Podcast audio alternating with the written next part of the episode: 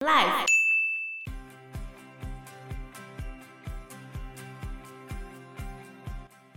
然后你的团结力量也被降低了，因为那些人全部都被分散在其他的地方。所以他做这个水坝，除了经济利益之外，就是要解决政治问题嘛。对，很大的原因就是为了解决政治的问题。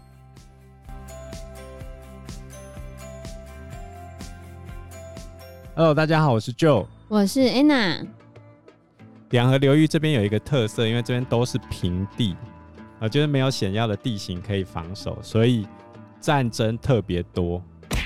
然后再加上种族跟宗教，像这边有分什叶派、逊尼派的伊斯兰教。早期的时候还有十字军东征也来这边，再加上现代的话有库德族的问题，你知道库德族吗？我印象中库德族是分布在这边的一个区域，他们一直想要独立。它分布在伊朗、伊拉克、亚美尼亚、亚塞拜然、土耳其跟叙利亚这六个国家全部都有。你为什么背的那么熟啊？对啊，原本第一次世界大战结束之后，鄂图曼土耳其有答应库德族可以独立成立一个新国家，结果在之后土耳其国父凯末尔跟西方国家签的洛桑条约里面，西方国家又出卖了库德族，所以现在整个库德族没有一个自己的国家，而且他们分布的范围刚好是在很多国家的交界处。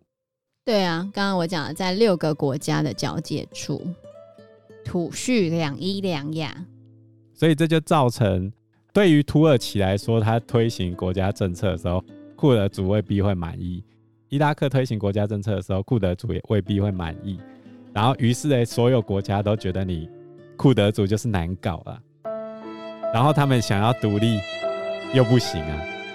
对啊，像他们库德族在镇压伊斯兰国的时候出了非常大的力气，所以他们觉得自己声望很高了嘛。当时候库德族的领导人就在二零一七年的六月宣布，要在九月二十五号举行独立公投，要把那个库德族自治区成立成一个新的国家。伊拉克库德族自治区上个月举行争议性独立公投。三个星期之后，伊拉克政府就派出重兵夺下原本由库德族控制的重要产油区吉尔库克。长期陷于内部冲突的库德族民兵只抵抗了一天就撤退，成千上万的库德族人也因为担心族群杀戮和战事扩大，惊慌西家撤离。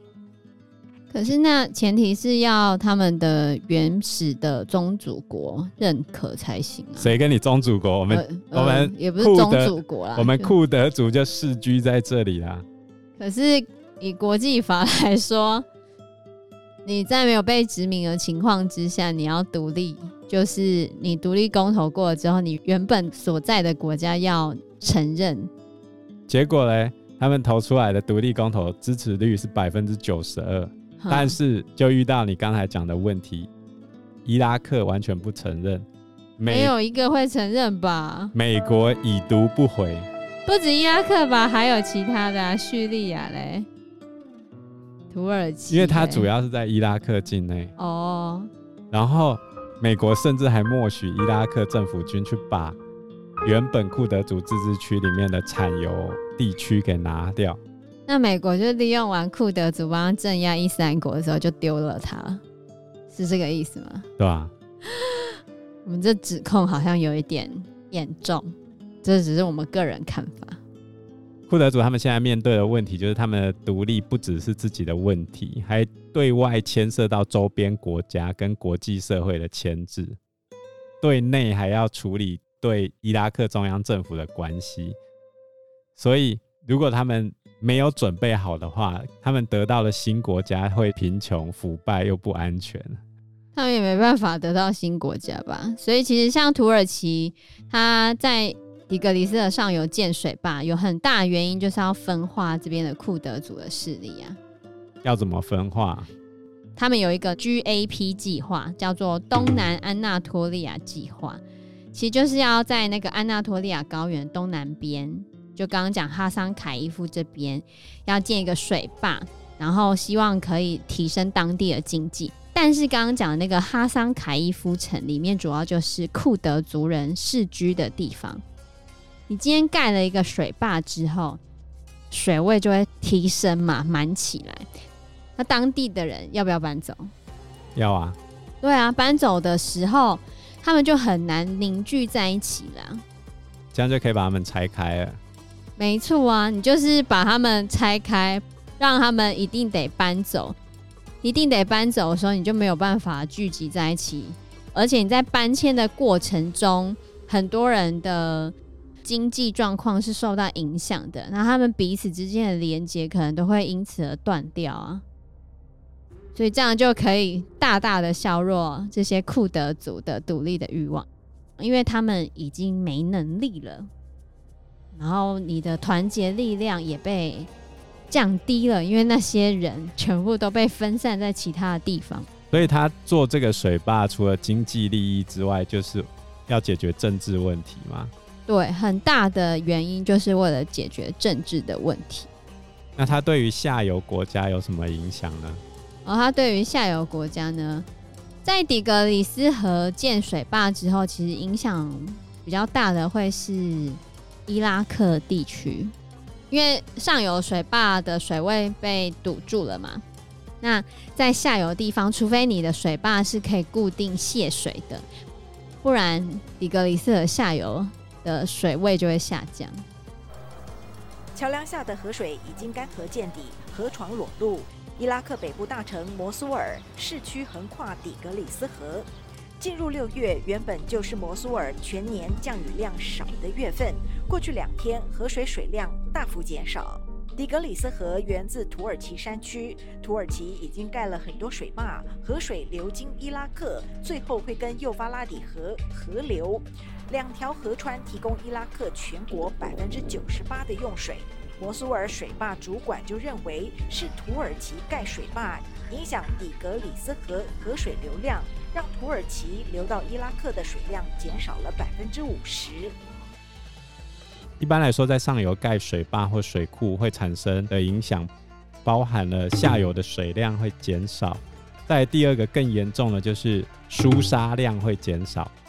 一旦疏沙量减少，在海口的地方你会看到海岸线退缩。对啊，三角洲变小。然后再来第二个就是。水坝的下游土石只会被冲刷走，而不会补充的结果，就是下游的那些桥墩都会一个一个被掏空，所以可能会出现桥梁断裂。但是在这个地方，因为它是相对干燥的气候嘛，在相对干燥气候的地方，没有足够的水源的补助，可能就会出现土壤盐碱化的问题。因为你河川把那些盐分一直带下来，然后你现在的蒸发量大于它补助量的时候，盐分会一直不断的累积在这条河流或者是这个水域里面的话，它可能就会出现土壤盐碱化的问题。你就会看到地上一层白白的，没错，然后你就不能种了，种东西都会死掉，所以伊拉克人应该会很不爽吧？没错，因为今年伊拉克就有说。他们发现底格里斯河上面飘着大量的白色泡沫，就是那个都是咸水嘛。